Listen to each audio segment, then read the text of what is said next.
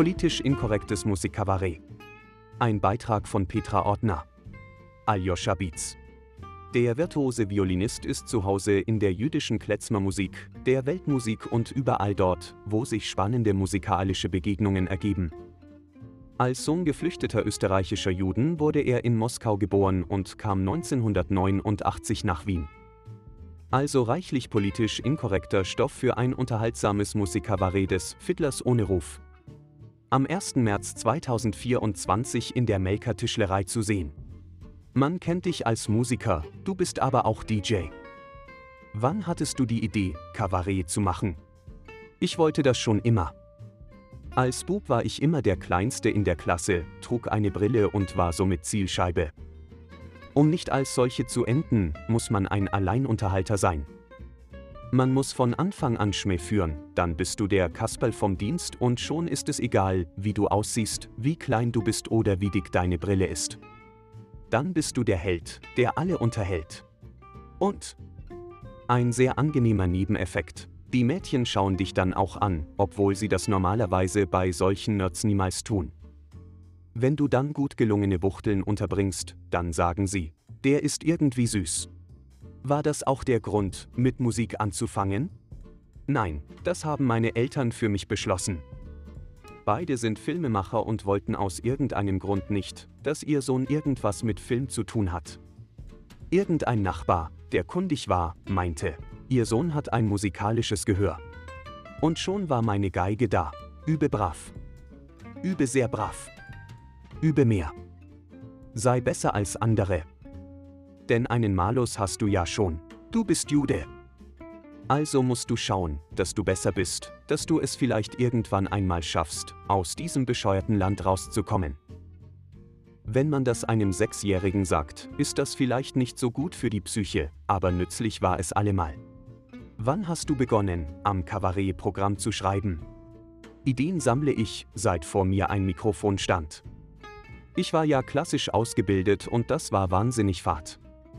Ich kam nach Wien auf die Musikhochschule und es hat genauso ausgesehen, wie ich es aus der Sowjetunion kannte. Mit dem Unterschied, dass draußen auch Leben ist und die Leute Spaß haben. Gott sei Dank habe ich mich verleiten lassen, bei einem Kletzmer-Projekt und einem Rembetiko-Projekt mit einer griechischen Band mitzumachen. Da stand dann ein Mikrofon und ich dachte, wie war das nochmal mit Wuchteln unterbringen? 1993 konnte ich Deutsch schon so weit, dass ich auch schon ein paar Schmähs produzieren konnte. Also habe ich zwischen den Liedern irgendeinen Blödsinn geredet. Als irgendwann die kritische Masse erreicht war, meinten befreundete Kabarettisten, jetzt setz dich endlich mal hin und schreib das auf. Also hab ich dann die Corona-Zeit genutzt und das Programm geschrieben. Gab es auch Sachen, die du wieder rausnehmen musstest? Am Anfang gar nicht. Das war ein All-in von allem, was ich im Kopf hatte. Später hat das Weltgeschehen begonnen, mir ins Programm zu pfuschen. Alle meine russlandbezogenen Schmähs waren plötzlich Stoff für Tragödien. Das ging einfach überhaupt nicht. Also habe ich das alles umgeschrieben und umso mehr den jüdischen Teil im Programm vergrößert. Dann kam der 7. Oktober und alles, was darauf folgte. Ich wollte noch einmal alles umschreiben.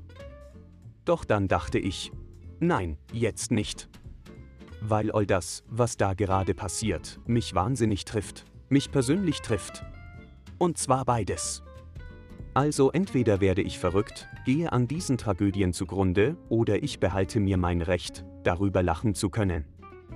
Und die Leute ebenso zum Lachen zu bringen, ob sie es wollen oder nicht. Wir werden sehen, ob sie lachen wollen. Ist das Programm politisch korrekt? Überhaupt nicht. Es ist politisch so inkorrekt, dass es gar nicht schlimmer geht. Auf der Kabarettbühne hat Political Correctness nichts verloren, da kann man vieles sehr wohl auf den Kopf stellen. Ich halte zum Beispiel nicht aus, wenn man jüdische Menschen sagt. Oder jüdische Mitbürger, Bürger mit Migrationshintergrund. Ich sag dann gerne, ich bin ein Bürger mit Migrationsvordergrund. Und auch der Begriff POC, Person of Color, Anmerkung von Petra. Mein Kollege Christoph Spörk, ebenso Kabarettist und Musiker, ist mit einer Kubanerin verheiratet und er hat es auf den Punkt gebracht, er möchte für seine Kinder kein Akronym verwenden müssen. Seine Kinder sind einfach seine Kinder und sie haben eine Mutter, die nicht in Österreich geboren wurde. Aus. Alles andere ist Rassismus. Ist Humor eine gute Antwort auf diese Art von Krisen? Die einzige. Also für einen Menschen, der auf der Bühne steht, absolut die einzige. Auch wenn es todernst ist. Ich bin ja auch nicht der Erste, der damit angefangen hat. Denken wir nur an Charlie Chaplin oder Mel Brooks. Hitler und Faschismus ist wohl das widerlichste, was uns im 20. Jahrhundert widerfahren ist. Und am besten behandelt haben es die, die das alles lächerlich gemacht haben.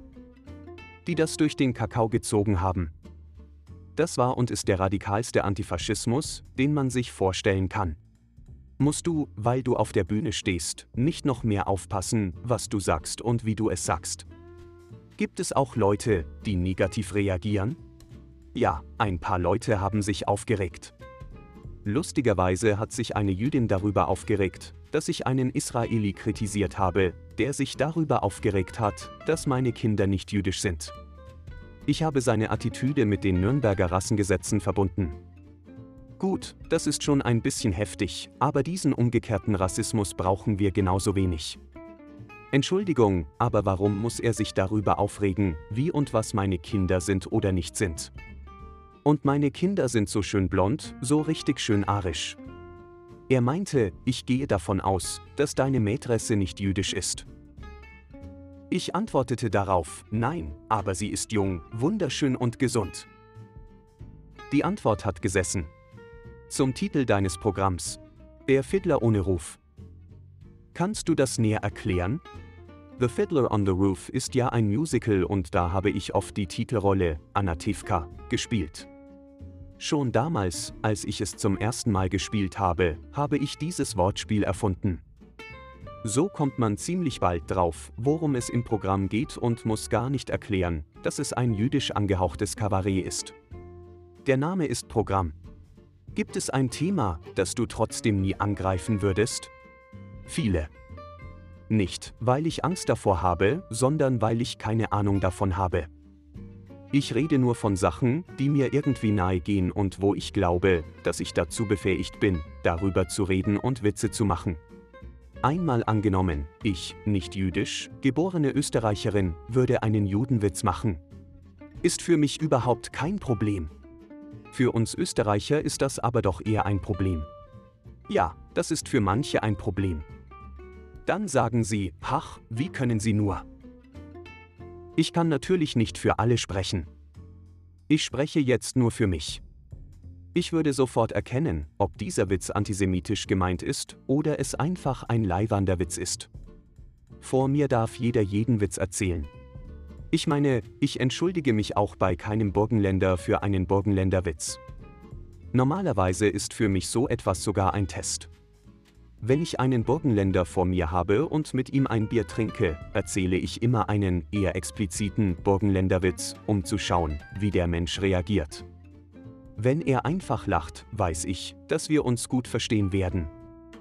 Ist er brüskiert, dann ist es besser, man geht getrennte Wege. Die meisten Burgenländerwitze sind aber auch sehr liebevoll. Und ich liebe das Burgenland. Ich verstehe, Niederösterreicher und Wiener lieben sich ja auch. Die Niederösterreicher sind mir sowieso die liebsten. Weil ich schließlich auch ein Wahlniederösterreicher bin. Da habe ich einen Nebenwohnsitz. Ich werde auch akzeptiert.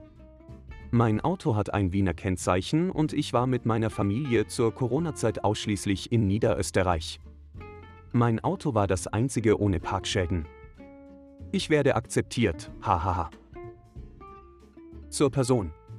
Aljoscha Bietz wurde 1970 in Moskau geboren. Seine Eltern, beide Künstler, mussten aufgrund ihres jüdischen Glaubens aus Österreich flüchten. 1989 beschloss Aljoscha, nach Wien zu gehen und besuchte die Hochschule für Musik und Darstellende Kunst. Er ist ein Virtuose der vielfältigsten Facetten der jüdischen Klezmermusik und ebenso in der Weltmusik zu Hause. Immer wieder arbeitet er auch mit Jazzmusikern wie zum Beispiel Dafer Youssef zusammen. Aljoscha ist auch gefragter Theatermusiker mit schauspielerischen Ambitionen. Sein erstes Musikkabarett ist nun das logische Konglomerat seines umfangreichen Talents und Humors.